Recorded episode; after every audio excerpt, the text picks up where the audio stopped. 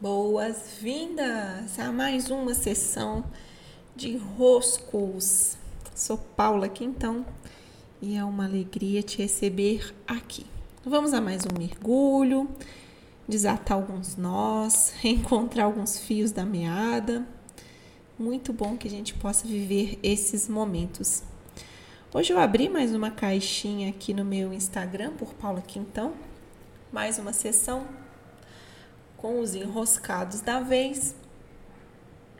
E acabou que muitas das respostas elas teriam uma linha em comum.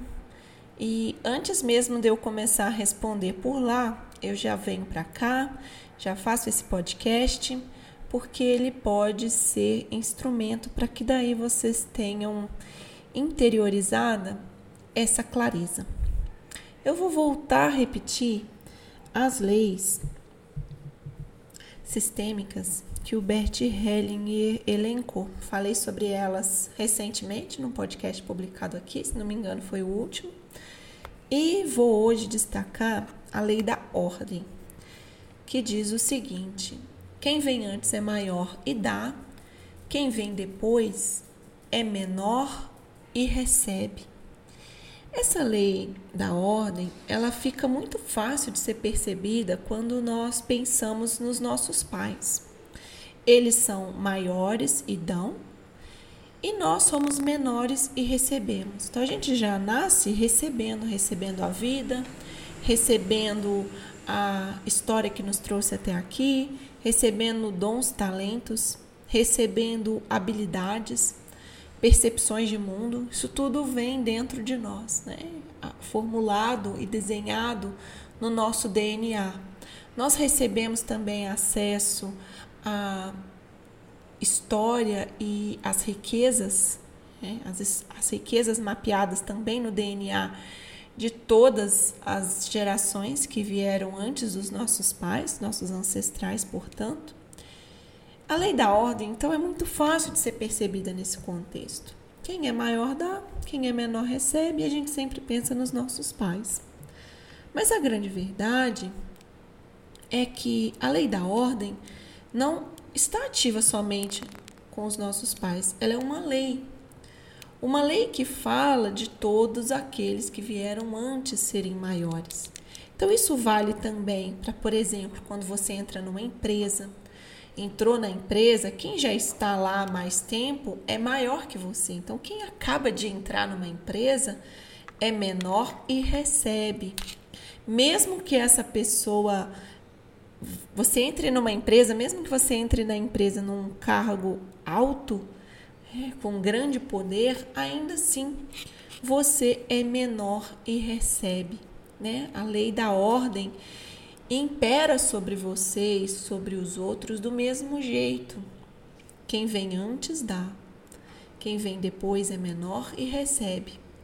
E aí, pensando no caso da empresa, cabe um jogo de cintura para você administrar o lugar de poder que você recebe com o fato de você ter chegado depois.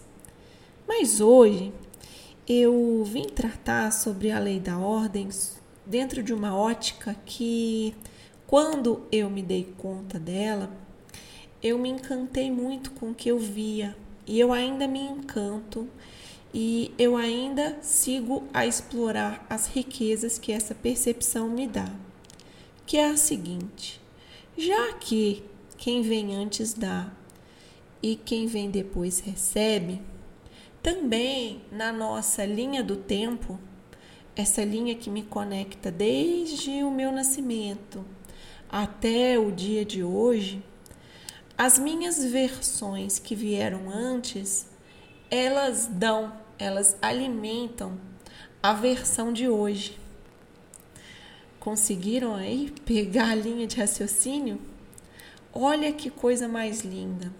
A Paula de 5 anos atrás, a Paula de 10 anos atrás, as escolhas que a Paula, de cinco anos atrás, fez, as escolhas que todas as minhas versões de antes fizeram, tudo o que eu aprendi, tudo o que eu vivi, tudo que eu mapeei, tudo que eu enxerguei, todas essas minhas versões de antes alimentam a minha versão de hoje.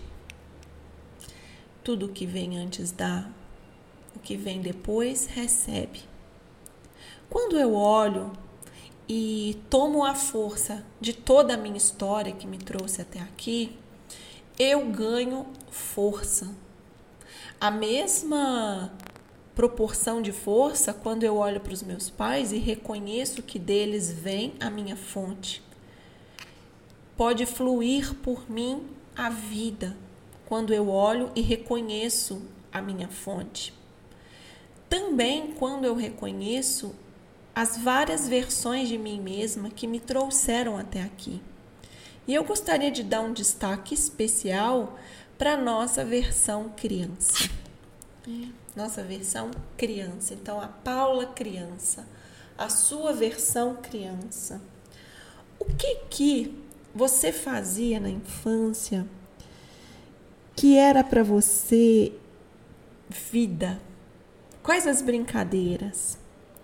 Quais os jogos? Quais as emoções passavam por você quando você brincava com algo, quando você se permitia ir para outros mundos, porque é isso que a criança faz, né?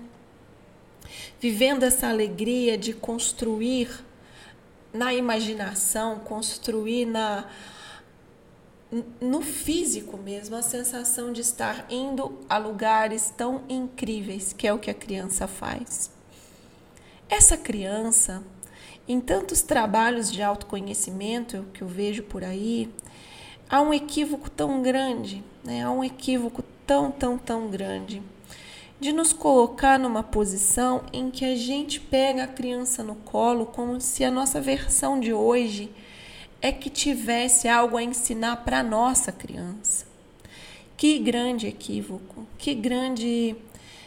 É, como uma, um, um, olhos turvos que não estão enxergando de fato o que se passa ali. Não é a criança quem precisa de colo. Essa nossa criança está muito bem, obrigada.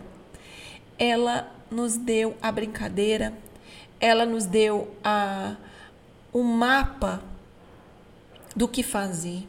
Ela nos deu um mapa de onde está a nossa alegria verdadeira, de onde a gente flui, de onde a gente cria sem pensar no resultado. A criança sabe, a criança é maior e dá. E nós, como adultos, né, a nossa versão adulta, a nossa versão adulta. Não estou falando para você olhar para outra criança e falar que a outra criança é maior que você, não.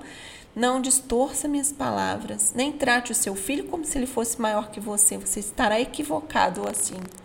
Eu estou falando da sua versão criança ela é maior que você. Então não é ela que precisa de acolhimento. Ela sabe o que fazer, ela sabe brincar, ela sabe viver. É a sua versão de hoje que precisa aprender a receber da criança, da sua versão criança, aquilo que ela mapeou, aquilo que ela tem para te, entregar, aquilo que ela te mostra que é vida plena. Aquela espontaneidade que, meu Deus, né? Que espontaneidade nós tínhamos e perdemos. Como reencontrar com esse manancial de vida? Manancial de vida. E aí eu vou contar uma história para vocês que aconteceu na minha última viagem, quando eu estive com meu amigo Friends. Vira e mexe, eu falo dele aqui. Né? O Franz é um holandês, meu amigo de caminho de Santiago, um senhor de uma sabedoria, de uma presença. É, é um grande presente divino eu ter a amizade do Franz. E na última vez que nós nos encontramos, eu falava sobre uma sensação de cansaço que eu estava e ele me disse assim: do nothing. Do nothing.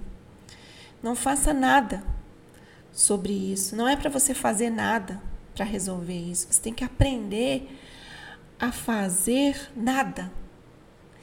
Então eu fiquei com aquela percepção dele digerindo aquilo e me emociona muito a, sabedoria que há em aprender a fazer não fazendo nada. O que seria isso? Não é não fazer nada, é fazer de um lugar em que tudo o que se faz é muito leve, é muito fluido, é divertido ao mesmo tempo e você não cansa ao fazer, ao criar, ao produzir, como agora quando eu crio esse podcast, eu não sinto nenhum tipo de cansaço, eu não sinto nenhum tipo de exaustão ou de perda de energia. Pelo contrário, eu ganho energia. Isso é um do nothing. Mas é um do nothing que o adulto que quer um resultado, que espera por um prêmio, né? que espera por uma pontuação, que espera por, um, por uma colheita graças ao que está plantando, ele se cansa porque ele não faz a coisa pela coisa. Quem é que faz a coisa pela coisa o tempo inteiro, brincando de fazer? O do nothing se assemelha muito com o fazer da criança, que é muito ativa continua tendo muita, muita, muita, muita energia, não cansa. E não cansa e não fica ansiosa e não e não cria a partir de um lugar do medo, cria a partir de uma fluência incrível, de uma espontaneidade incrível, porque ela está presente no movimento brincando. Temos muito a aprender com a criança que nós fomos essa criança que veio antes e que, portanto, é maior e dá. E a nossa versão de hoje é menor e recebe. Recebe se quisermos receber. Porque fato é que a nossa criança mapeou, a nossa criança brincou, a nossa criança viveu bem, a nossa criança colheu e desenhou o mapa por onde o nosso fazer seria um fazer fluido, alegre, espontâneo. Fomos nós que, ao longo dos anos, usando as nossas versões, outras que também são maiores que a de hoje, mas que não são maiores que a criança, se equivocaram por causa do medo, da dúvida, dos outros inputs que foram entrando ao longo da vida e que foram nos fazendo esquecer que a criança o tempo inteiro estava lá dando e mostrando e indicando os caminhos onde nós podemos facilmente seguir em direção ao mais, a mais vida na nossa vida. Um grande abraço, por aqui eu encerro o nosso podcast Sessão de Enroscos de hoje. Vou aproveitar mais tarde, vou ao Instagram responder algumas questões. Sintam-se à vontade para estar lá e responderem fazerem suas questões em alguma das caixinhas quando abertas no meu Instagram por Paula Quintão. Beijos e até!